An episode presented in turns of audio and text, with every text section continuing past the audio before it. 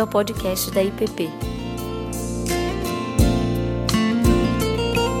A mensagem que você está prestes a ouvir foi ministrada pelo pastor Ricardo Barbosa. E bom dia para todos. Nós vamos dar sequência às nossas meditações, reflexões de domingo de manhã, nesse tempo de classe única.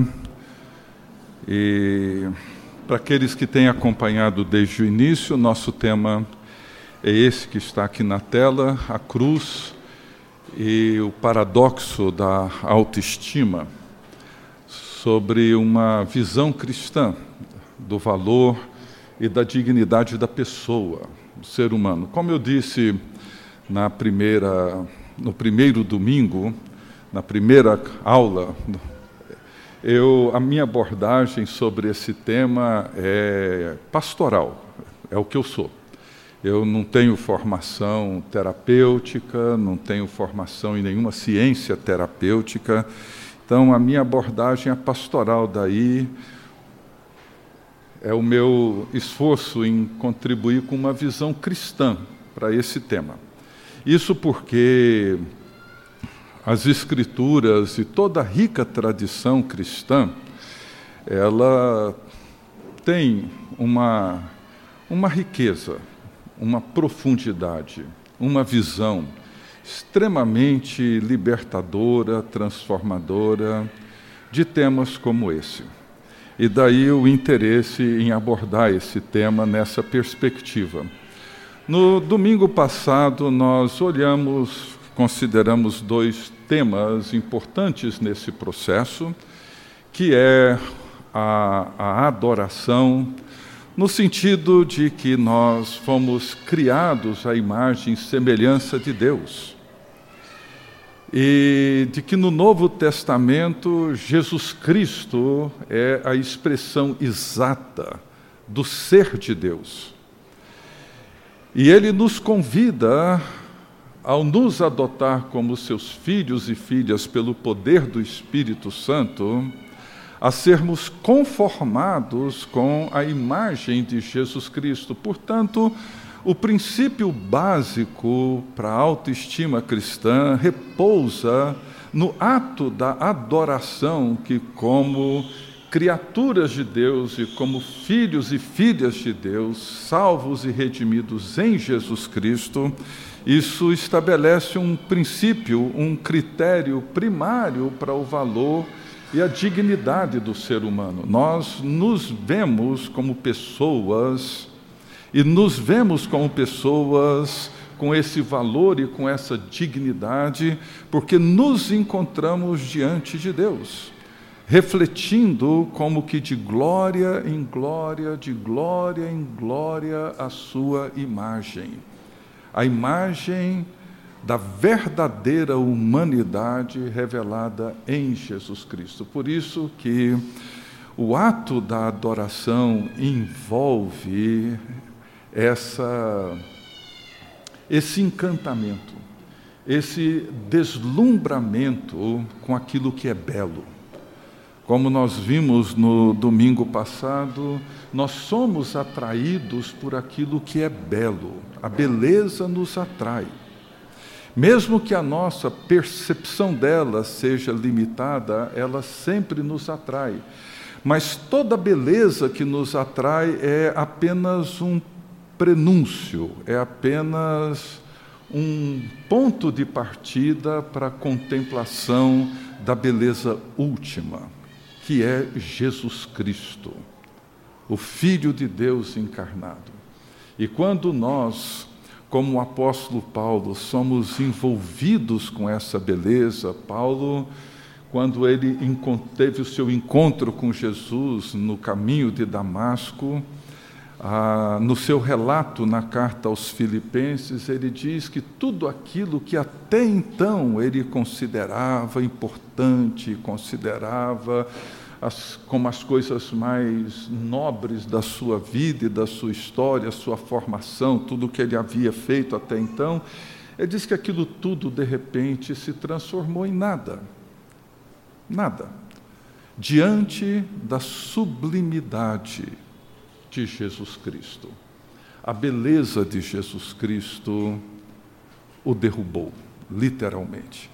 E ele ficou encantado.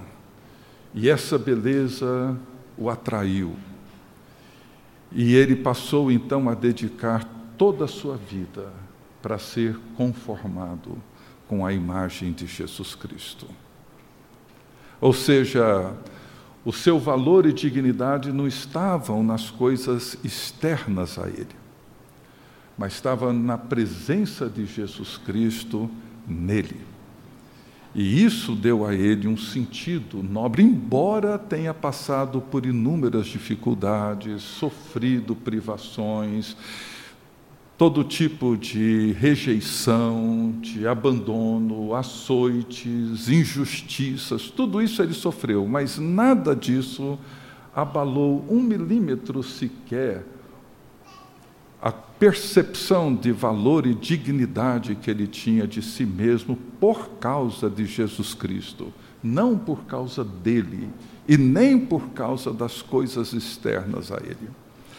E depois nós falamos sobre a importância da memória transcendente, um conceito bem agustiniano, onde esse amigo nosso que já esteve na nossa igreja, o Kelly Barbey, desenvolveu a memória transcendente como sendo esse desejo que nos traz de volta para o Pai. Essa consciência do amor que foi perdido por causa do pecado. Aquela consciência que fez com que o filho pródigo voltasse para a casa do seu pai, porque o amor do pai estava registrado na sua memória. Essa memória é que nos atrai para Deus e de volta para Ele. Hoje eu gostaria de abordar dois aspectos para avançar um pouco mais numa visão cristã desse tema. E o primeiro deles é sobre a realidade do pecado. E queria começar com uma citação. Deixa eu ver se está ligado isso aqui.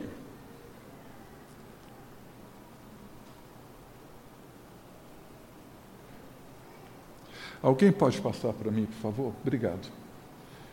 A, a Joana e o Alistair McGrath, nesse livro sobre autoestima, ela uma psicóloga, ele um teólogo, ele diz assim que uma abordagem cristã responsável da autoestima deve mergulhar na dura realidade do pecado. Terapias seculares podem achar a ideia de pecado inútil, mas, se for verdade, então não pode ser ignorada em qualquer avaliação responsável e confiável da situação humana. E nós temos aqui um princípio que é exclusivamente cristão. É um princípio que parte de uma visão cristã do ser humano essa realidade que envolve todos nós, essa percepção da antropologia bíblica que mostra a natureza pecaminosa de todos nós e o que, que isso significa. Bem, é importante destacar e afirmar que o pecado é um conceito teológico, não é antropológico, não é filosófico, não é psicológico, é um conceito que diz respeito a Deus e diz respeito ao nosso relacionamento com Deus. O rei Davi, nos seus salmos confessionais, particularmente no Salmo 51, ele declara o seguinte: Pequei contra ti, e contra ti somente, e fiz o que é mal perante os teus olhos. E mesmo que o pecado dele tenha causado tenha causado mal para outras pessoas e para ele mesmo, ele reconhece que, primariamente, o pecado diz respeito a uma ofensa contra Deus, foi contra Deus e somente contra Deus. Ele não exclui os danos pessoais, sociais, comunitários, apenas reconhece esse princípio fundamental: pequei contra ti e contra ti somente, e fiz o que é mal perante os teus olhos. Mas é fácil notar uma tendência hoje, no mundo que vivemos, dentro do mundo, inclusive evangélico, mundo religioso que vivemos, de ver o pecado primariamente sobre os seus efeitos em relação a nós, a mim, e não em relação a Deus. O pecado, para muitos, ele afeta o nosso jeito de viver. Ele compromete a nossa normalidade. Muitas vezes ele nos faz sentir mal, sentir culpa. E para resolver esse mal-estar em relação a mim, eu procuro então conselhos, terapia, seja lá o que for, que me ajude a recuperar a minha normalidade, ou seja, aliviar o mal-estar, aliviar a minha culpa me fazer sentir bem comigo mesmo. Mas não existe nada mais comprometedor para autoestima, para o valor e para a dignidade do ser humano do que a negação de Deus. E o pecado ele faz exatamente isso. E vários modelos seculares baseiam-se no princípio de que as pessoas precisam se aceitar como elas de fato são. E se elas se aceitarem como elas de fato são, elas terão uma saúde psíquica, emocional. E, e para muitos, a autoestima é fundamentada nesse princípio da autoaceitação. Mas o que aconteceria se, de repente, nós somos levados a aceitar aquilo que é inaceitável? Se somos levados a aceitar como normal aquilo que fere a imago Dei, aquilo que fere a criação de Deus, o Dr. Houston, numa das suas últimas visitas aqui na nossa igreja, numa palestra proferida aqui nesse púlpito, ele afirmou que a natureza profunda do pecado é que ele é anticriacional. Essa é a natureza profunda dele. Ele nega o princípio da criação. Particularmente, ele nega a imago Dei o fato de que fomos criados à imagem e semelhança de Deus. Então veja que o princípio importante que, que nós temos na Bíblia é que, como eu já disse, o pecado ele é basicamente, fundamentalmente, prioritariamente uma ofensa contra Deus. Mas ele traz consequências emocionais, físicas, espirituais, por exemplo, no Salmo 32, Davi diz: Enquanto calei os meus pecados, envelheceram os meus ossos pelos meus constantes gemidos todo dia. E ele segue reconhecendo que, em virtude do pecado, o seu vigor chegou ao fim. E no 51, no Salmo 51, as expressões que Davi usa para mostrar as consequências do pecado são também bastante fortes.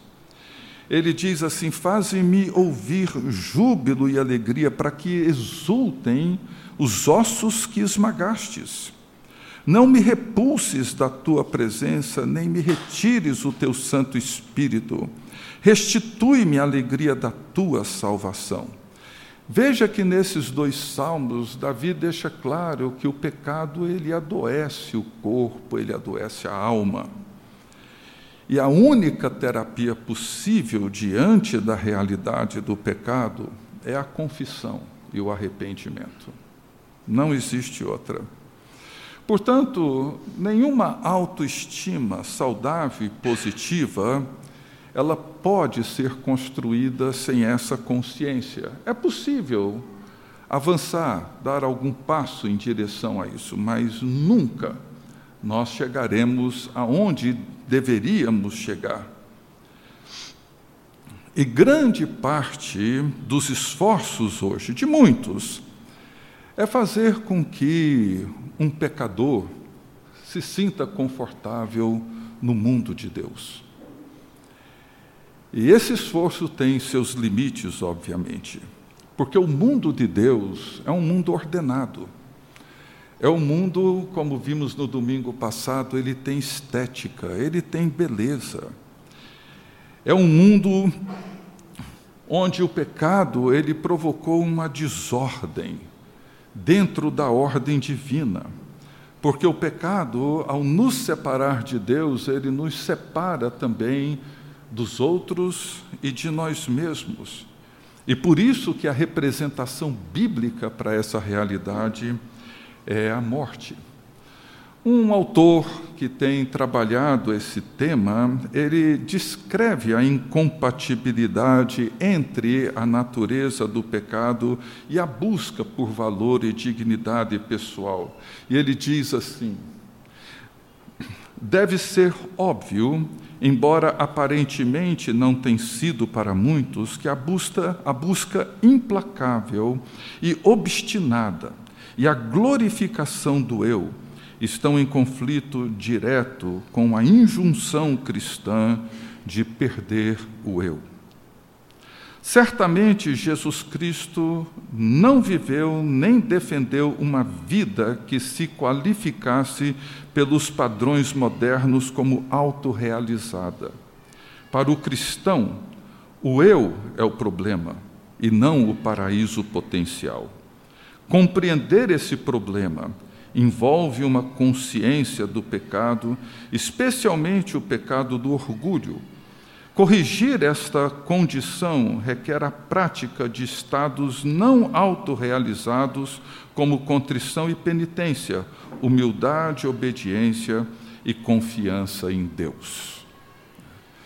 Então, ele mostra essa incompatibilidade entre o esforço nosso de divinizar o nosso próprio eu, né, o nosso ser, essa entronização do ser, do eu, que é bem típico da nossa cultura moderna, do eu mereço, eu preciso me dar isso, eu tenho direito disso, etc., etc. Ou seja, isso é fortemente alimentado pela nossa cultura que intensifica o orgulho. E o orgulho é fundamental para muitos na busca da autorrealização. E isso faz com que o narcisismo, que até pouco tempo atrás era considerado uma patologia psíquica, se transforme num padrão de pessoas bem resolvidas e realizadas. Eu estava lendo, trabalhando com esse tema, uma pequena obra de Kierkegaard. Eu confesso que eu tenho uma dificuldade enorme para entender o que ele escreve. Assim, você começa, a hora que chega no final da parte, você volta porque não entendeu nada. Eu tenho que ler várias vezes, assim, minha limitação é, é enorme para entender a cabeça dele. Mas tem um pequeno livro dele intitulado Desespero Humano doença até a morte, onde ele explora esse tema, esse tema envolvendo o pecado. Porque para ele o desespero é um princípio que caracteriza o ser humano na sua recusa em se aceitar e se reconhecer como um pecador. Ele diz que o pecado, em última instância, é não querer ser o que se é diante de Deus. E para ele, o que nós somos diante de Deus pecadores, é o que nós somos. Mas essa recusa, que ele chama a ignorância de estar perante Deus e de, no fundo, estar sem Deus no mundo, para ele, o desespero humano é tentar aplacar esse desespero, negando o pecado, nos voltando para um mundo que oferece alternativas ilusórias e que sempre aumenta esse desespero. Nós fomos criados por Deus, fomos criados para Deus. Como diz Agostinho no início das suas confissões, confissões fizeste-nos para ti, ó Deus, e a nossa alma não encontrará repouso enquanto não descansar em ti. A nossa identidade, ela encontra-se em Deus, o nosso valor e a nossa dignidade encontra-se em Deus e não em nós, encontra-se no retorno à casa do Pai, encontra-se na maneira como nós nos colocamos diante de Cristo e nos vemos ser transformados por Ele. Por isso, para Kierkegaard, o pecado é desespero, e ele diz assim: que o pecado é desespero, e o que eleva a sua intensidade é o novo pecado de desesperar do seu pecado. Facilmente se vê que isso é o que se entende por elevação da intensidade. Não se trata de outro pecado, não. Não se trata aqui de pecados isolados. O estado contínuo de pecado é o pecado e esse pecado intensifica-se na sua nova consciência. Desesperar do seu pecado significa que este se encerrou na sua própria sequência e não quer sair daí.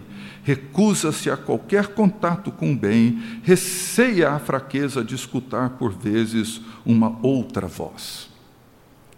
Então, para ele, o desespero humano é a sua dificuldade, a sua recusa em se aceitar como pecador. E todo o esforço que tem para nos impedir de perceber e reconhecer essa realidade em nós. E o, o contexto cultural, social que nós vivemos cria uma série de facilidades para esse esforço que vai ficando cada vez menor. E nós percebemos isso hoje, inclusive em muitas igrejas. Nesse livro, Você é aquilo que você ama, fugiu o nome do autor agora, James Smith. Ele, ele comenta que algumas igrejas norte-americanas, pelo seu esforço em atrair é, uma, um público mais secularizado, um público não cristão, moderno, etc., eles têm procurado criar na igreja um, mecanismos que tirem assim essa imagem às vezes pesada, carregada da igreja. Né? Criando assim um culto no estilo assim Starbucks, né? Você pede um café, ouve um jazz no fundo, assiste uma exposição bíblica assim mais no estilo autoajuda, tomando um café, etc, sem aquela estrutura arquitetônica pesada das igrejas. E aí nesse esforço para atrair essas pessoas, uma coisa começou a desaparecer dessas igrejas, que foi o momento de confissão, porque afinal de contas, pecado coloca as pessoas para baixo. Vamos falar do amor, vamos falar de um Deus que nos acolhe, que nos abraça e que nos recebe como somos e nos aceita como somos. E ele diz que isso vai tirando da igreja o seu papel mais importante, que é fazer com que o ser humano se veja como tal e que diante de Deus ele encontre a sua única resposta de salvação, de perdão e de reconciliação. Nós temos muitas vezes apresentado um evangelho sem cruz, um evangelho sem morte vicária, sem morte expiatória de Jesus Cristo, um evangelho que não requer mais arrependimento, que não requer mais confissão, como diz Paulo, escrevendo aos Gálatas, aos Gálatas um outro evangelho e não o evangelho da redenção. Então, quando nós nos recusamos em nos aceitar e nos ver como de fato somos diante de Deus, nós não iremos compreender a natureza do amor, da graça e da bondade de Deus. E Kierkegaard diz assim que querer ser autêntico sem ser um pecador é renunciar à graça e viver em desespero. Então, gente, esse é um princípio. É um princípio que nós não podemos perdê-lo de vista. É um princípio que o Evangelho não só nos coloca diante dele, mas nos oferece a alternativa, o caminho, a resposta, a solução, quando ele nos oferece a cruz. Por isso que a cruz se levanta como um grande paradoxo para esse tema. Nós temos que ter cuidado de não entrar, para não entrar nessa onda cultural de achar que somos bons demais, que somos especiais demais, que somos bacanas demais e que já não necessitamos mais de um Deus que sofre e que morre em nosso lugar. Porque o pecado, ele nos leva cada vez mais ao desespero, quanto mais nos empenhamos em negá-lo. Então, esse é um primeiro aspecto, ou seja, sem entender essa condição, nós não avançamos. Nós não avançamos na compreensão do valor e da dignidade humana, porque a cruz é que nos revela. Eu quero ver um pouco mais sobre isso agora, que é o chamado de Jesus Cristo para perder a vida. Esse é um chamado que está ligado a esse tema que acabamos de falar sobre o pecado. Essa é uma outra, um outro ponto importante que a Bíblia nos apresenta e que mostra, talvez, o que mais deixa claro esse paradoxo da cruz e da autoestima. É a ênfase dada por Jesus à autonegação. Qualquer debate sobre esse tema tem que levar em conta essa verdade presente em todo o Evangelho, em, todas as, em toda a Escritura, sobretudo no Novo Testamento. E as expressões de Jesus são muito fortes e muitas vezes mal compreendidas, mas são fundamentais para uma formulação bíblica cristã do valor e da dignidade da pessoa. Coloquei aqui alguns desses textos. Então disse Jesus a seus discípulos: Se alguém quer vir após mim, a si mesmo se negue, tome a sua cruz e siga-me. Porquanto quem quiser salvar a sua vida, perdê-la-á, e quem perder a vida por minha causa, achá-la-á. Outro. E quem não toma a sua cruz e vem após mim, não é digno de mim. Quem acha a sua vida, perdê-la-á quem toda vida perde a vida por minha causa, achá-la-á. Outro, se alguém vem a mim e não aborrece a seu pai, mãe, mulher, e filhos, irmãos, irmãs e ainda a própria vida, não pode ser meu discípulo. E qualquer que não tomar a sua cruz e vier após mim, não pode ser meu discípulo. Assim, pois, Todo aquele que dentre vós não renuncia tudo quanto tem, não pode ser meu discípulo. Quem quiser preservar a sua vida, perdê-la-á, e quem a perder, de fato, a salvará. Porém, muitos serão os últimos, e os últimos os primeiros. Mas o maior dentre vós será o vosso servo. Quem a si mesmo se exaltar será humilhado, e quem a si mesmo se humilhar será exaltado. Tem muitas outras expressões assim, muitas. E se seguirmos pelas cartas apostólicas, nós vamos encontrar expressões como fazer morrer a nossa velha natureza, ser crucificado com Cristo e muitas outras passagens que demonstram a importância desse tema para a compreensão do valor e da dignidade da pessoa. Por isso que é um paradoxo. É um paradoxo. Mas é importante nós olharmos para esses textos e lembrarmos que eles foram primeiramente vividos por Jesus, o verdadeiro homem, a verdadeira humanidade, a humanidade perfeita, a humanidade pretendida por Deus. Quando ele afirma em João 12 que a hora de ser glorificado o Filho do Homem havia chegado, Jesus diz aos seus discípulos que se o grão de trigo caindo na terra não morrer, fica ele só, mas se morrer, produz muito fruto.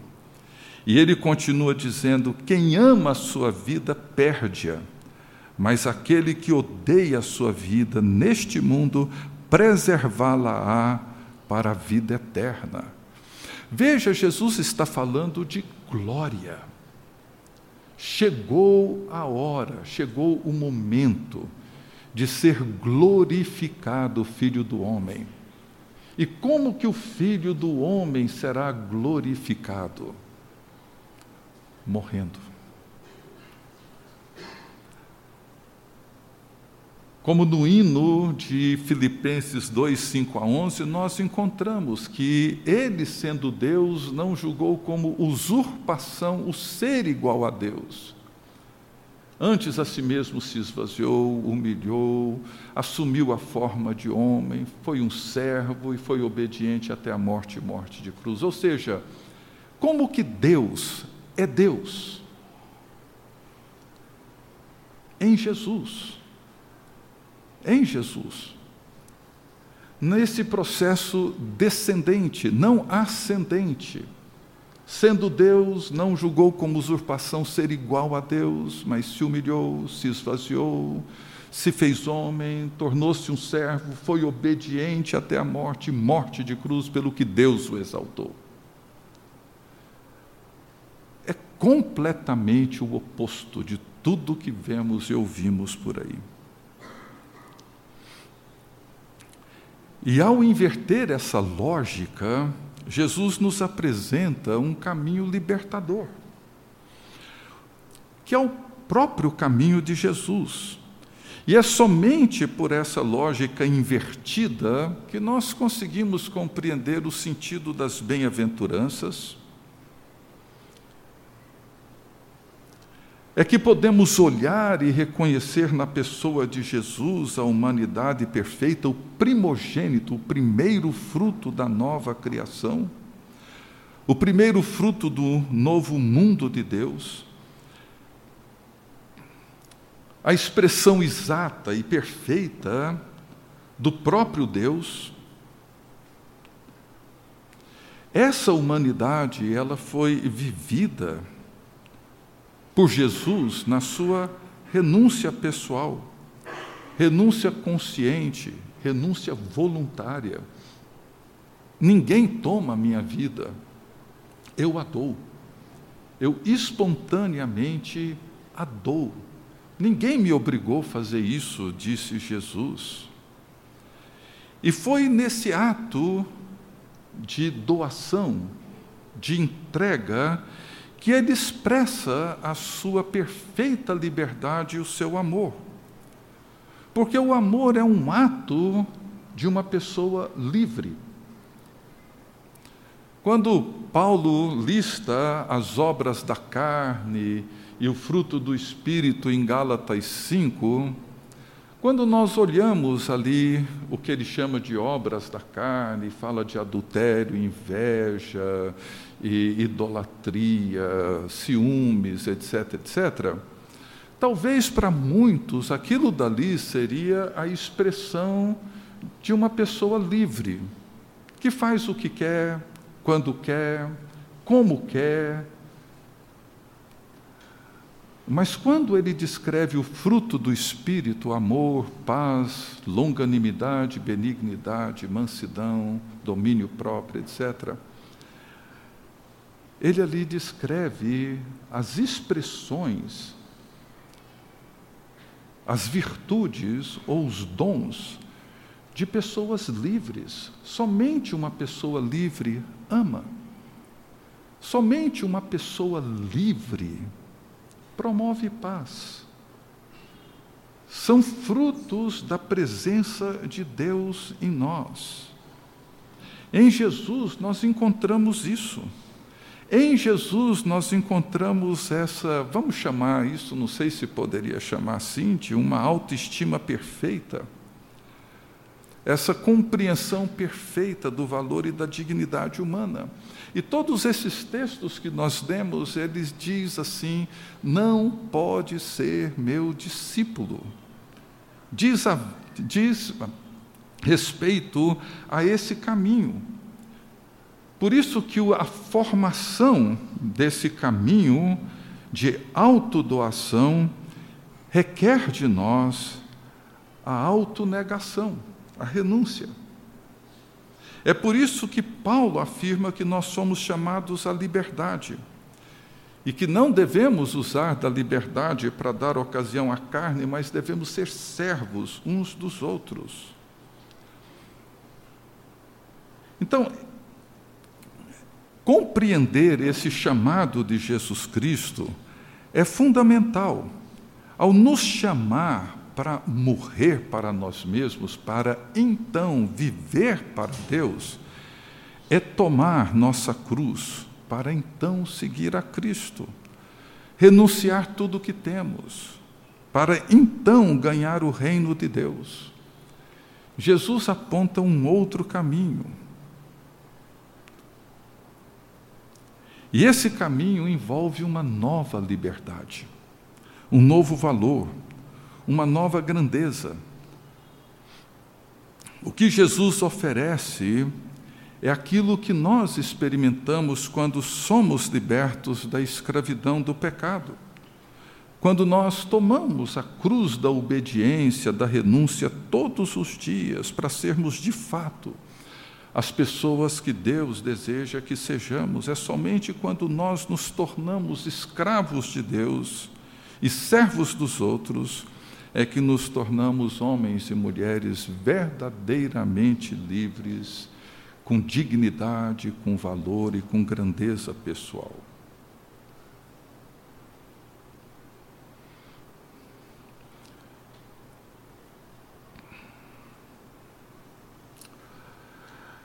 É, a linguagem proposta pelas Escrituras, ela é uma linguagem radical.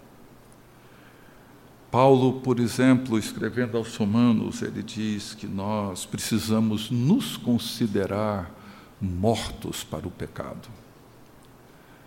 Você já parou para pensar no que, que isso significa? Você acha que é possível? você, eu, nos considerarmos mortos para essa realidade tão forte e presente na vida de todos nós? É possível. Isso, obviamente, não significa que o pecado será aniquilado, mas morrer para ele significa reconhecer e assumir essa nova condição. Eu costumo dizer, já disse aqui na igreja, que quando eu, eu e Tininha casamos, em 1 de julho de 78, quando eu dei o meu sim a ela, e ela deu o seu sim a mim, diante de Deus, ali eu morri para todas as outras mulheres, e ela morreu para todos os outros homens. Morremos. Naquele momento, nós morremos para a vida de solteiro que tínhamos, morremos para todas as opções alternativas e possibilidades que tínhamos até então. Naquele dia, eu morri para todas as outras mulheres. Isso não significa que elas deixaram de existir, não significa que as tentações e seduções deixaram de acontecer. Isso não significa que as lutas cessaram, não. Significa que assumimos uma nova consciência de quem somos e passamos a viver a partir dessa nova consciência. E essa nova consciência cria diante de nós a possibilidade de um crescimento e de um amadurecimento. Não viver às voltas com os mesmos dramas e dilemas. É isso que Jesus está dizendo de várias formas e de várias maneiras sobre a importância de negar, morrer, aborrecer. Porque fomos criados por Deus e para Deus. Quando ele diz que se alguém não aborrecer pai, mãe, irmão, irmã, etc., etc., não pode ser meu discípulo, é porque não pode. O que ele está dizendo para os seus discípulos lá atrás e para nós hoje é que nós não fomos criados à imagem e semelhança dos nossos pais, do nosso chefe, dos nossos filhos, das pessoas que admiramos, cuja avaliação e julgamento sobre nós nós julgamos importantes, não fomos criados à imagem de outras pessoas, por mais admiráveis que elas possam ser. Nós somos criados à imagem e semelhança de Jesus Cristo. Por isso, se nós não o temos diante de nós acima de todos os outros, nós correremos o risco de viver com pires na mão, mendigando dignidade, valor, autoestima, porque ela sempre dependerá da avaliação e do julgamento de outros importantes para nós e não do outro com O maiúsculo, que de fato define o nosso valor e a nossa dignidade. Então nós avançamos, nós caminhamos nessa direção e nascemos de novo e a nossa conversão envolve um processo contínuo e dinâmico de transformação de glória em glória, de glória em glória. Não é uma experiência pontual, estática, que aconteceu em alguma data, num passado distante para alguns mas envolve um processo como no casamento. Naquele dia eu morri e precisei, como ela, ao longo dos anos, renovando, compreendendo a maneira como nós cuidamos, nutrimos, amamos, servimos, nos sacrificamos um pelo outro. Nunca foi um processo simples, nunca foi trivial, nunca foi fácil. Mas uma vez que você morre para isso e nasce de novo, alguma coisa nova brota na sua vida, nós nos tornamos novas criaturas. O C.S. Lewis, descrevendo a natureza da obra de Cristo em nos fazer homens e mulheres novos, ele procura deixar claro que o que Cristo fez e segue fazendo não se trata de um processo de aperfeiçoamento, mas de transformação. Ele diz assim: perdão, é tornar-se um homem novo significa despojar-se do que agora chamamos de o nosso eu. Precisamos sair de nós mesmos para estarmos em Cristo. A vontade dele deve tornar-se a nossa e os pensamentos dele devem tornar-se os nossos pensamentos, para que tenhamos a mente de Cristo, como a Bíblia diz. Diz: não se trata, não é a mudança de homens inteligentes para homens com cérebro ainda mais desenvolvido. É um tipo de mudança que toma uma direção completamente diferente. Uma mudança de passar da condição de criaturas de Deus para filhos de Deus. É por isso que a linguagem é muito forte e clara em todo o Novo Testamento. Despir do velho homem, revestir de uma nova humanidade, morrer para viver, perder para ganhar, renunciar o que se é para ser o que ainda não é. E esse é o caminho de Cristo, o caminho para conquistar aquilo para o qual ele nos conquistou. E Lewis ele diz assim: passa-se algo mais ou menos assim entre Cristo e nós. Quanto mais tirarmos de nós o que agora chamamos de o nosso eu, deixando Cristo tomar posse de nós, tanto mais encontraremos a nossa verdadeira personalidade. Nesse sentido, o nosso verdadeiro eu está esperando por nós em Cristo.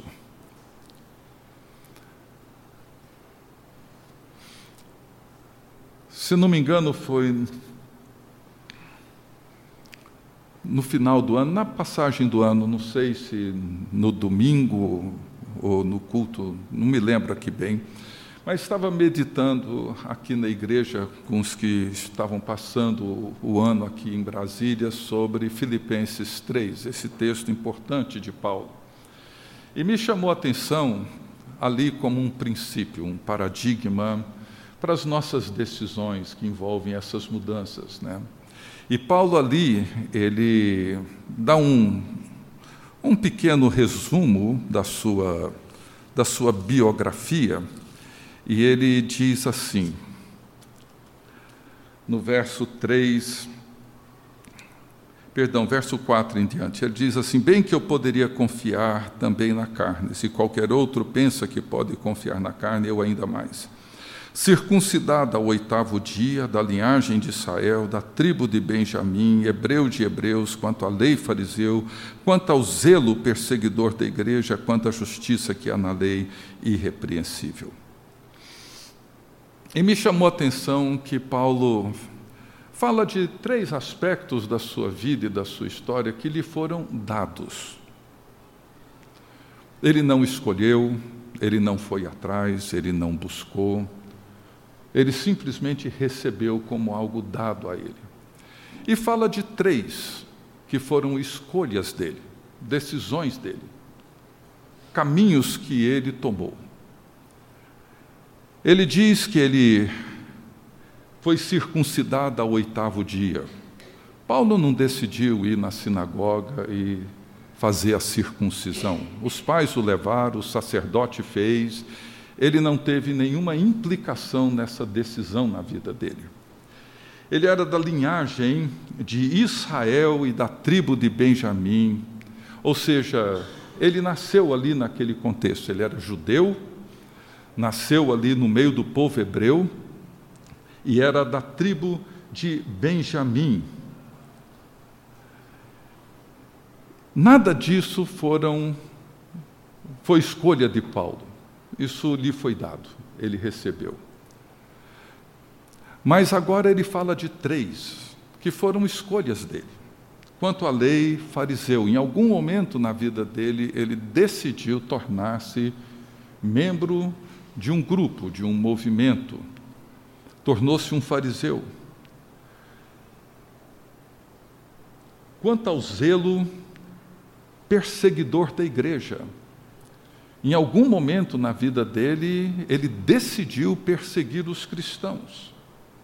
E quanto à justiça que há na lei, irrepreensível. Ele escolheu cumprir a lei na risca, para não ser encontrado em nenhuma falha em relação ao cumprimento da lei. E veja que ele agora descreve o processo de mudança na vida dele. Ele não se preocupa em desfazer a circuncisão, se isso fosse possível, embora haviam técnicas para disfarçar naquela época, mas ele não está preocupado em não ser um judeu, ele não está preocupado em não ser membro da tribo de Benjamim. Essas coisas lhe foram dadas. Mas aquelas que ele escolheu, essas ele decide mudar. Essas são as que ele procura agora, a partir da sua visão de Cristo, a partir da maneira como Jesus Cristo se revelou a ele, ele diz que aquilo que para ele era lucro, aquilo que para ele tinha um valor enorme, que era ser circuncidado, da linhagem de Israel, da tribo de Benjamim, hebreu de hebreus, ele falou: isso para mim era o supra-sumo da minha dignidade, do meu valor, mas diante de Jesus Cristo, eu considerei tudo isso como perda por causa de Cristo, por causa da sublimidade do seu conhecimento, por amor do qual Veja, não foi por amor dele mesmo, mas por amor a Jesus Cristo e pelo seu desejo de ser conformado com Jesus Cristo, ele renunciou, abriu mão, perdeu todas essas coisas e as considera como refúgio para ganhar a Cristo e ser encontrado em Cristo, não como quem tem justiça própria, mas a justiça que procede da graça de Deus, da cruz de Jesus Cristo. E o que me chamou a atenção é que o que eu mais observo é que as pessoas tendem ou lutam para mudar aquilo que lhes foi dado. E não se empenham para mudar as escolhas que fizeram ao longo da vida. Já pararam para pensar? Gente que briga porque nasceu em tal lugar, na numa condição social, econômica X, ficam revoltados pelos pais que tiveram, revoltados pela infância que tiveram, pelos lugares que os pais levaram, ou pelo que fizeram. Ou seja, nós muitas vezes nos rebelamos, nos revoltamos com aquilo que nos foi dado. Mas não damos atenção às escolhas que tomamos ao longo da vida e como que Jesus Cristo entra hoje e transforma isso. E muda isso. Veja que o eixo em torno do qual a vida de Paulo muda não é ele, não é o seu bem-estar, não é a sua autorrealização, autossatisfação, autoestima, seja lá o que for.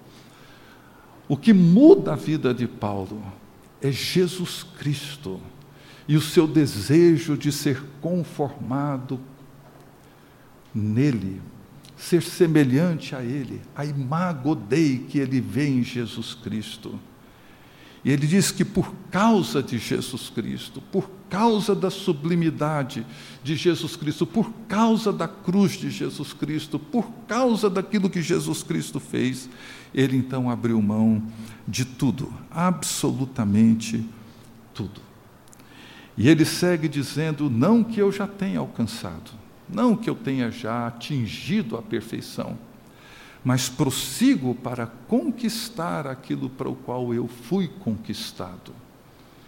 Prossigo para ganhar aquilo para o qual, aquilo que Jesus Cristo já me deu. Jesus Cristo me amou, eu quero amá-lo. Jesus Cristo se entregou por mim, eu quero me entregar por ele. Jesus Cristo se doou a mim, eu quero me doar a ele. Ou seja, eu quero conquistar aquilo para o, para o qual eu fui conquistado.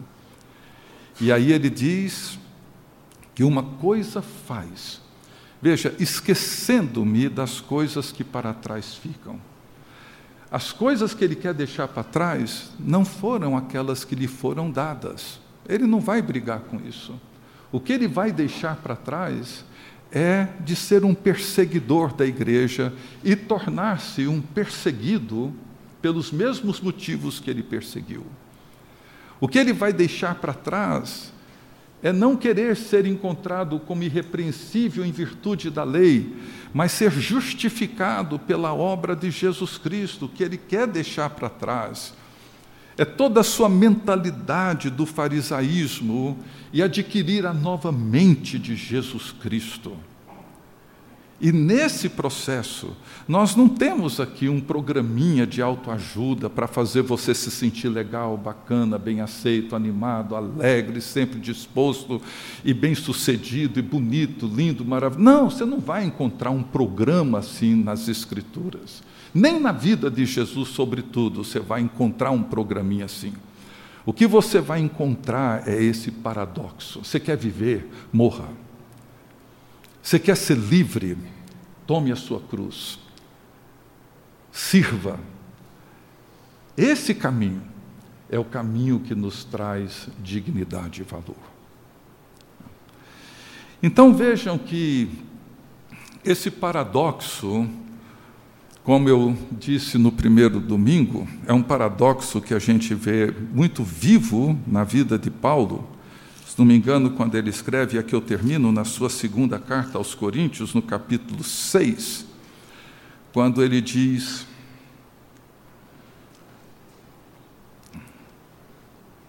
Pelo contrário, em tudo recomendando-nos a nós mesmos como ministros de Deus, na muita paciência, nas aflições, nas privações, nas angústias, nos açoites, nas prisões, nos tumultos, nos trabalhos, nas vigílias, nos jejuns, na pureza, no saber, na longanimidade, na bondade, no Espírito Santo, no amor não fingido na palavra da verdade, no poder de Deus pelas armas da justiça, quer ofensivas, quer defensivas. E ele segue, mostrando assim de maneira bem viva esse paradoxo: por honra e por desonra, por infame e por boa fama, como enganadores e sendo verdadeiros, como desconhecidos, entretanto bem conhecidos, como se estivéssemos morrendo e contudo eis que vivemos, como castigados, porém não mortos, entristecidos, mas sempre alegres, pobres, mas enriquecendo a muitos, nada tendo, mas possuindo tudo. Uma maluquice, não é? Assim, alguém que diz: olha, é assim que é a minha vida entristecido, mas alegre, pobre, mas enriquecendo a muitos, nada tendo, mas possuindo tudo, desconhecido, mas bem conhecido, honrado e desonrado. Paulo não traz aqui apenas uma pintura, um quadro bem realista da vida. Ele nos ajuda a entender que é dentro desse cenário que Cristo se faz presente, cuja vida e cuja presença dá a nós um sentido para todas essas coisas. Açoites, tribulações, fome, vigílias, tumultos, trabalho, muito trabalho, jejum, angústia. Que poder essas coisas tiveram de abalar o valor que ele tinha como pessoa diante de Deus? Pouco, muito pouco, muito pouco.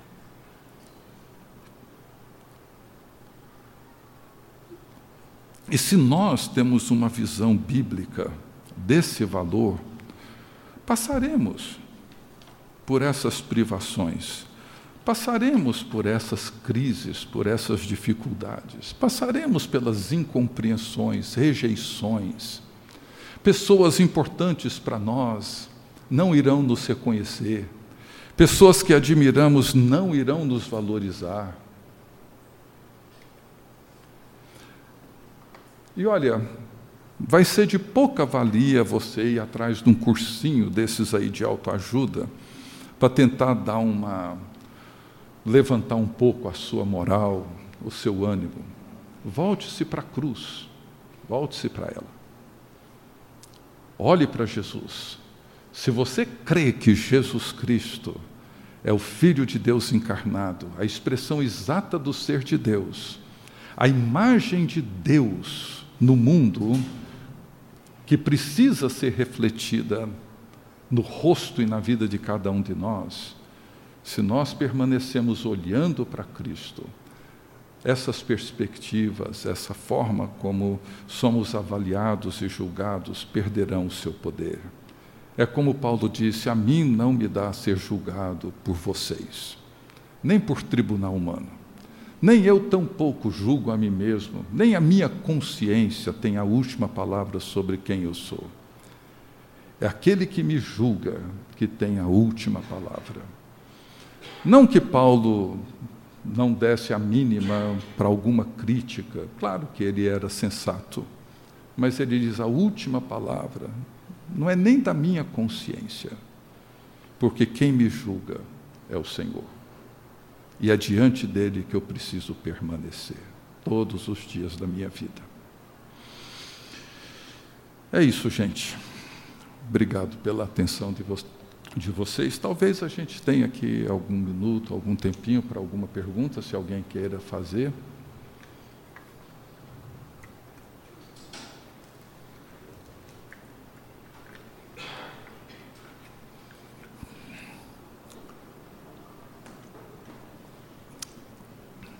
Ok. Vamos colocar de pé então e vamos orar.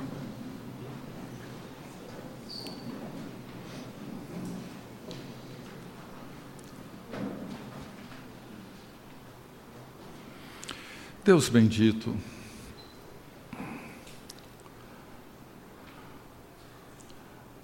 louvamos e bendizemos o teu nome por Jesus Cristo,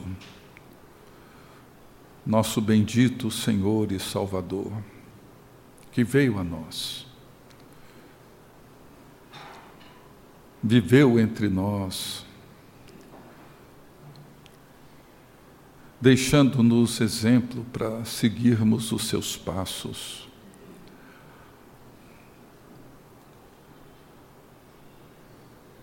Assumiu sobre si o nosso pecado, toda a nossa culpa, morreu em nosso lugar, satisfazendo assim a justiça do Senhor. E por meio dele, nós somos agora justificados, justos, por causa de Jesus Cristo.